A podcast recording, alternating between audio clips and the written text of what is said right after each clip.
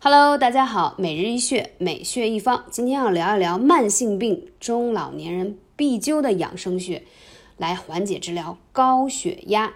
人迎穴啊，就是位于你这个怎么说呢？脖子动脉附近，通过相应的神经反射对人体的心血管进行调节。按压时，随时要注意一下心这个怎么说呢？血压和心率的变化，不可用力过度或按压太久。这样的话是有风险的。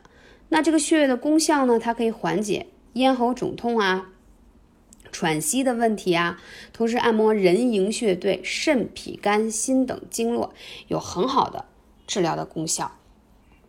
同时呢，大家可以经常去按摩一下，每次呢一到三分钟就可以。然后也可以配合艾灸，这个地方啊，不见得让大家艾灸太久。十到十五分钟就可以了，对于治疗高血压是有很好的效果喽。